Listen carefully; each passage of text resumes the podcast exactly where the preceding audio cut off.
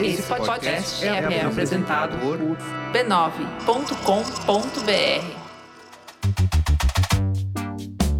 Olá, eu sou o Bruno Natal. Hoje é dia 13 de outubro e no resumido número 134, o WhatsApp desinforma até pifado. Fãs de música influenciam a política. Twitch hackeada. Como consertar o Facebook. A polêmica do Round 6 Squid Game e muito mais. Vamos nessa, resumido. Resumido.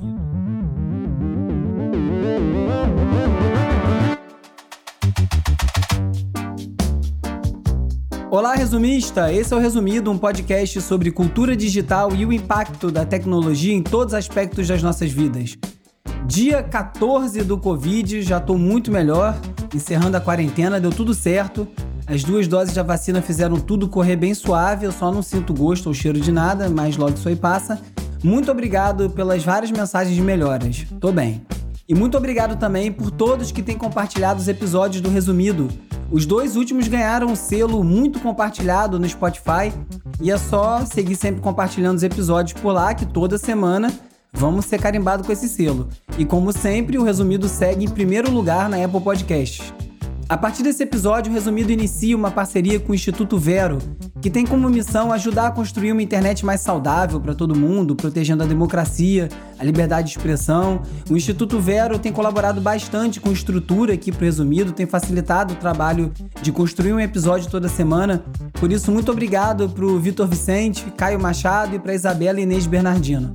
E sim, o Resumido continua fazendo parte da rede B9 e uma coisa não está relacionada com a outra.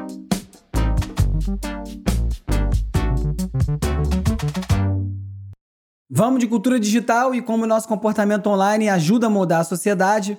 Semana passada eu comentei sobre a série Round 6 ou Squid Game na Netflix e no dia seguinte eu recebi uma cópia de uma carta de uma escola aqui do Rio que estava alertando os pais sobre os riscos de deixarem os seus filhos assistirem essa série. Entre os motivos estavam o uso excessivo de palavras de baixo calão, que se aplica aí a 90% do conteúdo de streaming fora da sessão infantil, e pederastia. Bom, aí eu resolvi investigar de onde veio a carta e descobri que veio de uma escola católica na zona oeste do Rio, com um site com fotos de padres rodeados por crianças. Eu repassei essas infos no grupo onde eu recebi a tal carta e achei que o assunto ia acabar por aí, só que a gente vive na era do Zap Zap e no dia seguinte o Round 6 já era o inimigo número um das crianças. A série é bem violenta e, obviamente, não é recomendada para menores de 16 anos, já até escrito isso como indicação etária. Mas, como sempre acontece nesses casos de desinformação, ninguém lê nada e começa a compartilhar sem nem ler.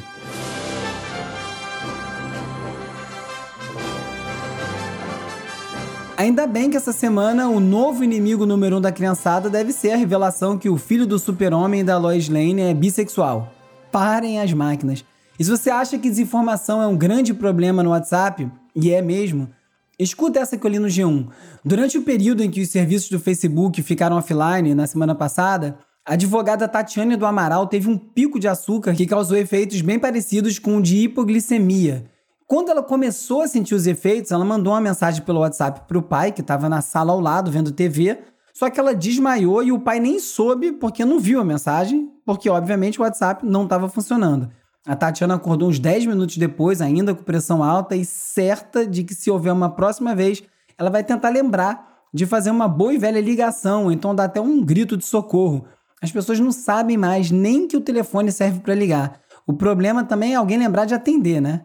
Aproveitando que está todo mundo plugado o tempo todo, o prefeito de Veneza está levando o controle de multidões durante a pandemia para um novo nível. O New York Times conta como a prefeitura está usando a tecnologia para monitorar os visitantes e evitar aglomerações.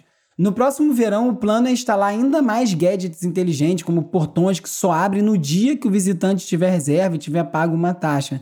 Os residentes aqui não estão gostando muito de descobrir, através desses dados, que apesar deles lidarem com as multidões, a maior parte dos visitantes passam pouco tempo e gastam muito pouco dinheiro na cidade.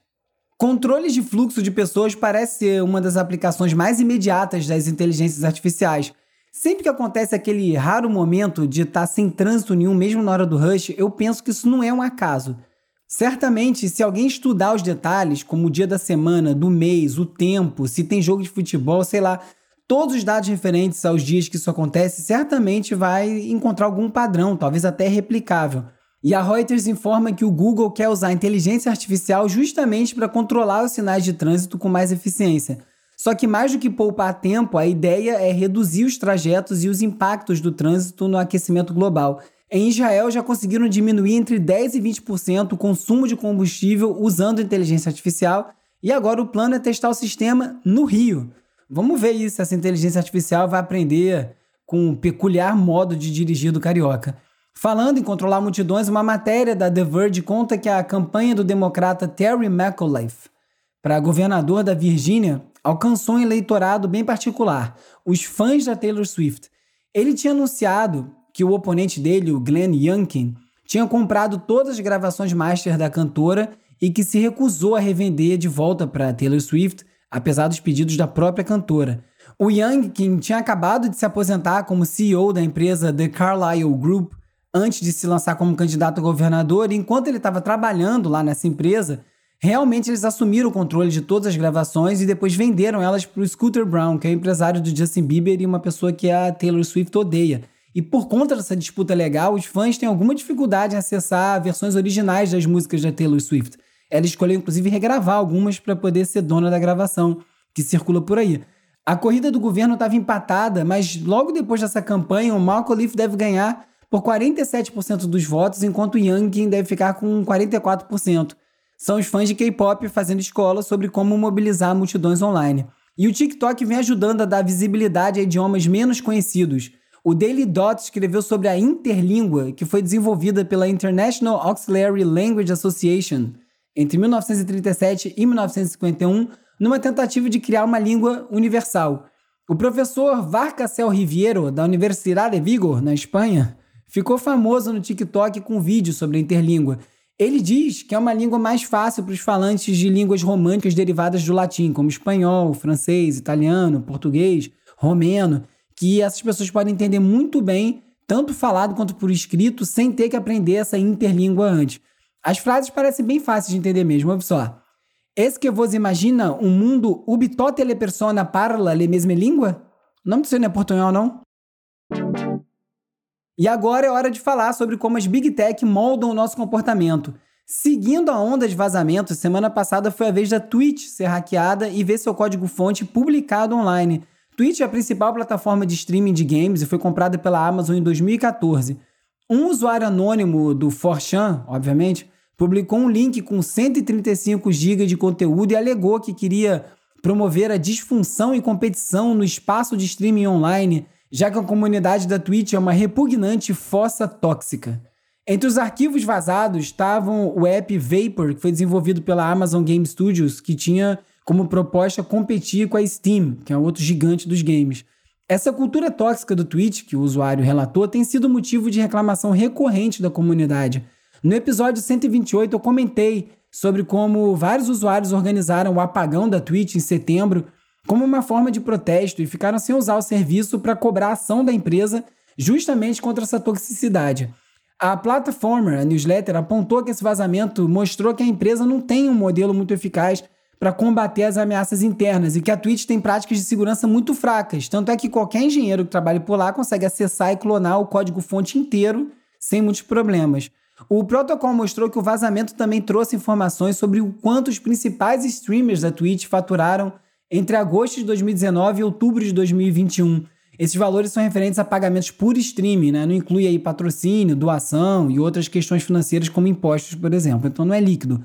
E no quesito privacidade dos dados, a Forbes denunciou que o governo dos Estados Unidos obriga secretamente o Google a identificar qualquer pessoa que tenha pesquisado o nome, endereço e número de telefone de uma vítima de agressão sexual.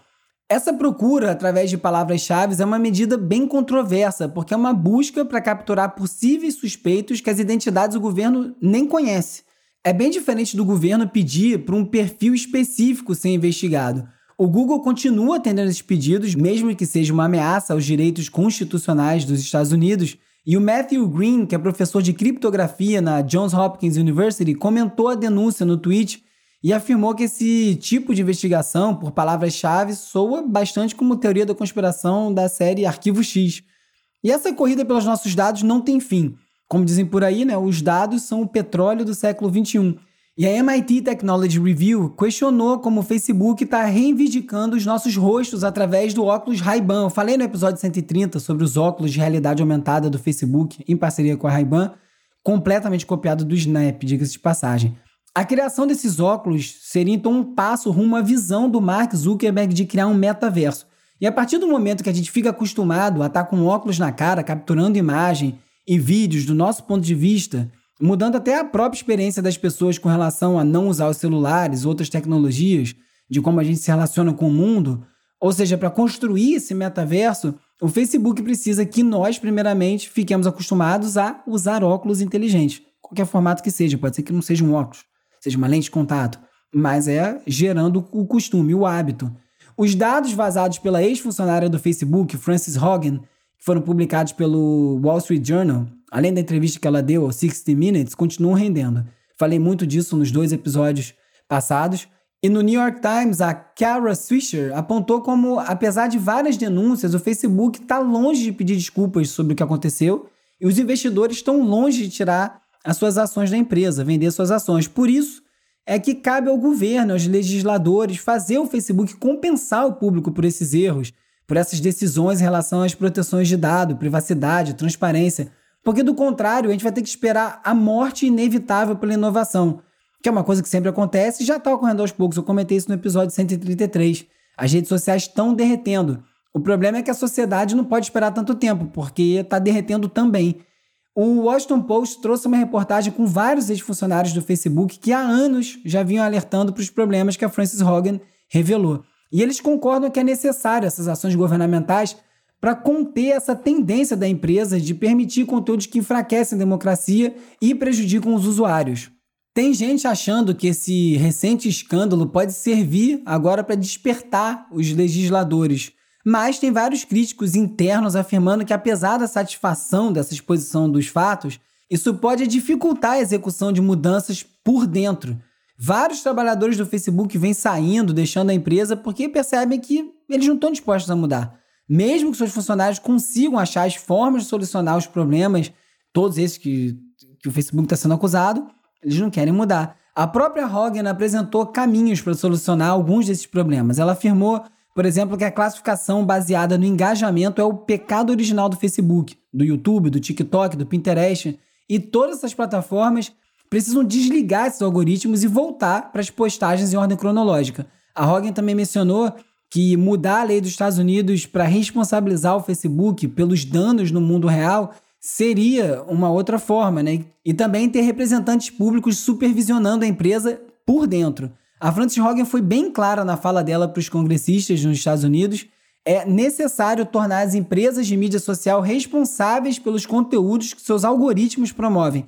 Percebe que isso é diferente de ser responsável pelo conteúdo que o usuário promove, o usuário publica mas sim pelos conteúdos que o próprio algoritmo da plataforma impulsiona. O Facebook nunca vai mudar os algoritmos porque é através deles que eles conseguem competir pela atenção de todo mundo. Só se eles forem responsabilizados por essas escolhas que eles vão ter algum incentivo para mudar. Isso aí fatalmente faria com que eles se afastassem dessa classificação que é baseada em engajamento. O post que faz mais sucesso aparece para mais gente, faz mais sucesso aparece para mais gente, e normalmente é post que gera ódio, raiva, revolta porque ninguém comenta para dizer que dia lindo, comenta para reclamar.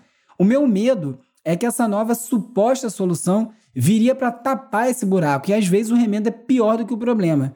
O Zuckerberg, obviamente, rejeitou a ideia que a sua empresa privilegia os lucros em vez do bem-estar do usuário e ignorou as ideias de melhoria. Depois alguém me conta se é isso mesmo, porque eu deletei a minha conta no Facebook tem quase três anos e o Instagram e o WhatsApp não me fazem muito bem, não. E tudo indica que o Zuckerberg não está muito interessado que isso mude. Num depoimento publicado pela Slate, o Louis Barclay conta como ele foi banido pelo Facebook por ajudar outros a usarem a plataforma menos. Ele criou uma ferramenta que ele chamou de Unfollow Everything, desiga tudo, que deixava o Facebook menos viciante ao permitir que os usuários excluíssem o seu feed de notícias, parando de seguir amigo, grupo, página, que é o que mantém a pessoa fissurada nessa plataforma. E o Barclay recebeu uma carta com ameaça de uma ação legal E o Facebook desativou permanentemente seus perfis por lá e no Instagram. E ele teve que concordar ainda em nunca mais criar ferramentas que interajam com o Facebook ou outros serviços. Até as universidades usaram o aplicativo para estudar o impacto do Facebook nas pessoas, e o Barclay acredita que o Facebook está usando cada vez mais esses seus termos de serviços para esmagar não só a pesquisa, mas também ferramentas que dão aos usuários mais controle sobre a sua experiência na plataforma. Como eu sempre digo, a mudança fundamental que essas redes precisam passar é dar ao usuário controle completo sobre a experiência. É óbvio, dentro dos parâmetros da empresa, ninguém é obrigado a usar e ele pode determinar como é usada, mas até esses parâmetros tem que ser muito transparente. Uma das reações às denúncias de como o Instagram explora a fragilidade emocional dos adolescentes foram muitos pais tentando achar formas de manter seus filhos mais seguros online. E aí, para responder isso, o Washington Post publicou algumas dicas para garantir a segurança dos filhos. Primeiro, é você não simplesmente tirar eles das redes sociais, porque eles vão achar uma nova forma de acessar e não vai estar sendo monitorada. Depois é você esperar até os 13 anos para registrar seu filho numa rede social, mas que você já vai educando sobre as implicações desde antes, explicando como as plataformas funcionam, apontando os riscos, os benefícios desses aplicativos, e também é muito importante ficar atento às comunidades que eles participam e não depender só de ferramentas tecnológicas para cuidar dos seus filhos por você. E por fim, o mais importante para mim é conversar sempre com seus filhos sobre tudo que eles fazem online. O Facebook reagiu a essas denúncias, minimamente ao menos. O B9 conta que o Instagram decidiu lançar um recurso de pausa para encorajar os adolescentes a dar um tempinho nas redes sociais, para evitar vícios e comportamentos nocivos. O Facebook também afirmou que vai tentar manter os jovens mais longe de materiais que impactem a sua saúde mental. Ou seja, tem melhorias que podem ser feitas imediatamente, eles reconhecem que existe esse tipo de material, como todo mundo sempre desconfiou e o Facebook sempre negou. Nada como um arroxozinho, né? Agora chega de Facebook e vamos falar do Twitter, onde o ambiente não é menos tóxico, não. Tá em teste avisos para conversas acaloradas, chamada de heads up, ou bom e velho se liga. Além de avisar que o debate está muito intenso, essa funcionalidade também vai botar na tela algumas regras de ouro das conversas online. Lembrar que tem uma pessoa do outro lado, se focar nos fatos e considerar o valor de opiniões diferentes, o que pode até ajudar a fortalecer a sua própria perspectiva. É uma forma de relembrar as etiquetas de conversa de maneira geral, né? O Snap lançou uma ferramenta nova para os jovens chamada Run for Office para estimular os jovens a concorrer para cargos na política local e tornar essa molecada em cidadãos mais engajados. A funcionalidade vai ajudar a encontrar cargos em locais que também interessem esse jovem. Já o YouTube está buscando um executivo para supervisionar a área de podcasts, o que mostra que o Google está começando a levar os podcasts mais a sério. A tarefa é organizar e administrar os milhões de podcasts que já existem no YouTube. Você ouve podcast no YouTube? Bom, eu não. A coisa está apertando para as empresas tech na China e eu não estou nem falando do banimento das criptomoedas. O El País publicou um relatório do Ministério da Defesa da Lituânia recomendando que os cidadãos não usem celulares chineses. A Alemanha também abriu uma investigação contra a Xiaomi. O governo da Lituânia alega que os celulares tinham uma lista de 1.376 termos bloqueados entre eles estavam Tibete Livre, Viva Taiwan Livre, e além de travar conteúdo pornô também. E além disso, uma pessoa chinesa ou estrangeira que usar o seu celular da Xiaomi para se posicionar publicamente a favor dos uigures ou da independência do Tibete, pode de repente começar a enviar dados para o governo chinês sem nem saber. A Xiaomi respondeu à reportagem dizendo que cumpre integralmente todos os requisitos da GDPR que não é exatamente a questão, logicamente, que foi perguntada. O Parlamento Europeu afirmou também que vai banir o reconhecimento facial feito por policiais em locais públicos. Ótima notícia. Os deputados também pediram a proibição de bases de dados privadas baseadas em reconhecimento facial. Outra ótima notícia. O Parlamento Europeu também apoia a tentativa da Comissão Europeia de banir os sistemas de pontuação sociais, iguais os da China e daquele episódio do Black Mirror, Péssima ideia também. E se você quiser saber como vai ser o futuro da internet, a turma do Wayback Machine, que é um dos maiores repositórios com histórico de publicações na internet, criou a Way Forward Machine, que é um site que simula como vai ser a navegação na web em 2046. E olha, tá bom não, viu? Diz que em 2029 o resumido vai ter sido suspenso por violar as regras do Ministério da Verdade. Será? Como sempre, nem eu, nem o Calbook, nem a Isabela conseguimos encaixar todos os links no roteiro e alguns vão parar lá na seção leitura extra no site resumido.cc, onde eu também listo todos os links comentados em cada episódio. No World Economic Forum, Esta é a prática recomendada para usar o reconhecimento facial na aplicação da lei. Bom texto. Na The Verge, arquivo não encontrado. Uma geração que cresceu com o Google está forçando os professores a repensar seus planos de aula. Fala aí que os jovens não sabem nem mais organizar arquivos dentro de pastas. Olha que loucura. No New York Times, quem é amigo da arte ruim? A arte muitas vezes se inspira na vida, mas o que acontece quando é a sua vida? Dentro do curioso caso de Don Dorland versus Sonia Larson. Quem quiser falar comigo já sabe onde me encontra, arroba URBE no Twitter, arroba resumido.podcast no Instagram e no TikTok e youtube.com resumido. E sim, eu me dou conta toda semana do paradoxo que é divulgar os endereços do resumido em redes sociais, enquanto eu sou tão crítico a esse todo de redes sociais. Mas, como eu sempre falo, não ter rede social hoje em dia, ter perfil, é um privilégio e um privilégio que eu não tenho. As redes sociais do Resumido são editadas pela Beatriz Costa, pelo Felipe Araújo e pelo Peri Selmerman, mas sou eu mesmo quem responde as mensagens por lá, então pode mandar um alô, segue. Se você preferir, você também pode me mandar um oi pelo WhatsApp ou pelo Telegram para 21 97 969 5848. E para a turma que já está no WhatsApp, lá no Telegram agora tem um recurso que vira uma conversa entre todo mundo que está no grupo pareceu mais ativo assim que do WhatsApp. Embora lá no WhatsApp eu também responda a todo mundo. Se você mandar uma mensagem, você entra para a lista de transmissão, onde eu envio alertas de novos episódios, conteúdo extra, link para o post no resumido.cc com tudo que eu comentei por aqui e a gente pode trocar uma ideia. Hora de relaxar com as dicas de ver, ler e ouvir.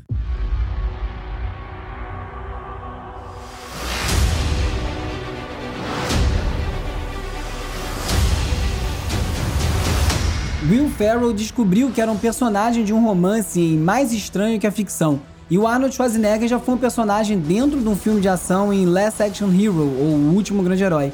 Bem menos existencialista que o primeiro e mais próximo do segundo, Free Guy, assumindo o controle, traz o Ryan Reynolds como um personagem de um game online que se toca da sua, digamos, meta-realidade e se rebela. Daí o título Free Guy.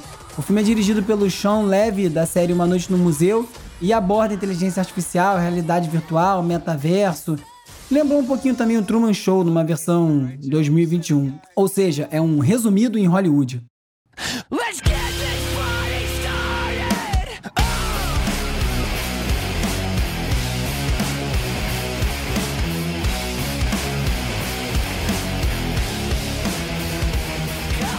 Quem tá de volta é o Tom Morello, guitarrista do Rage Against the Machine, uma das minhas bandas favoritas de todos os tempos e um dos artistas mais politicamente ativos da música. Ele lança essa semana o seu trabalho novo, solo, o álbum The Atlas Underground Fire. Tem participação do Bruce Springsteen, do Ed Vedder, ambos aí numa requentada versão do Highway to Hell da ACDC, e Damian Marley, o filho do Bob. Numa entrevista para o jornal Guardian da Inglaterra, o Morello reclamou que o Killing in the Name do Rage Against the Machine foi usado em comícios do ex-presidente Donald Trump. Nas palavras dele, abre aspas, os bozos não entendem nada, cantam Born in the USA, This Land is Your Land do Woody Guthrie, todos hinos de esquerda e nem sabe o que estão falando, fecha aspas. Mas ele disse que no processo, essa turma, se eles querem ouvir rock and roll e fazer papel de idiota, que sigam em frente, foi o que ele disse para o jornal.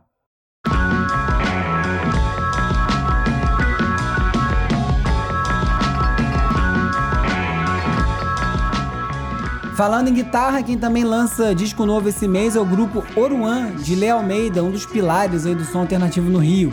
Ingram sai no dia 29, está sendo puxado pelo single Essência Bruta e traz aí um balanço novo pro grupo, misturando ecos de afrobeat, krautrock.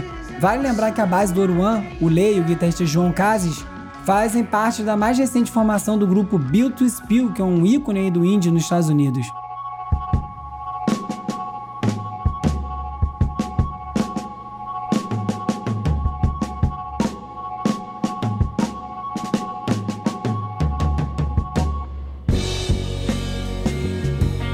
E quem também tá de disco novo é o Bad Bad Not Good, outra das minhas bandas favoritas, cada vez mais distante do hip hop, onde eles começaram, hip hop instrumental, ficando mais próximo do jazz. Dessa vez tem guitarra no disco, que é uma novidade.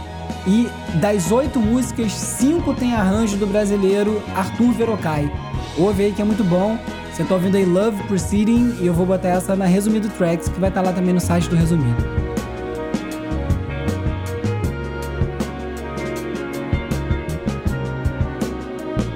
Nesse episódio você ficou sabendo que o WhatsApp é tão central nas nossas vidas que desinforma até desligado, que a Twitch foi hackeada e também algumas formas de consertar o Facebook. Você soube também que o Round 6, o Squid Game, causa uma polêmica vazia, como fandoms de música impactam a política e como as redes sociais tentam melhorar alguns dos seus aspectos mais tóxicos e muito mais. Se você gostou desse episódio, recomenda para mais gente. Como sempre falo, ajuda demais. Eu sou o Bruno Natal, obrigado pela audiência e semana que vem tem mais resumido.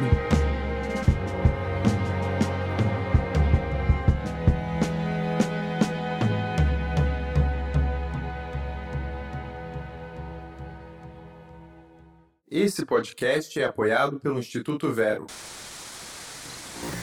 Resumido. resumido.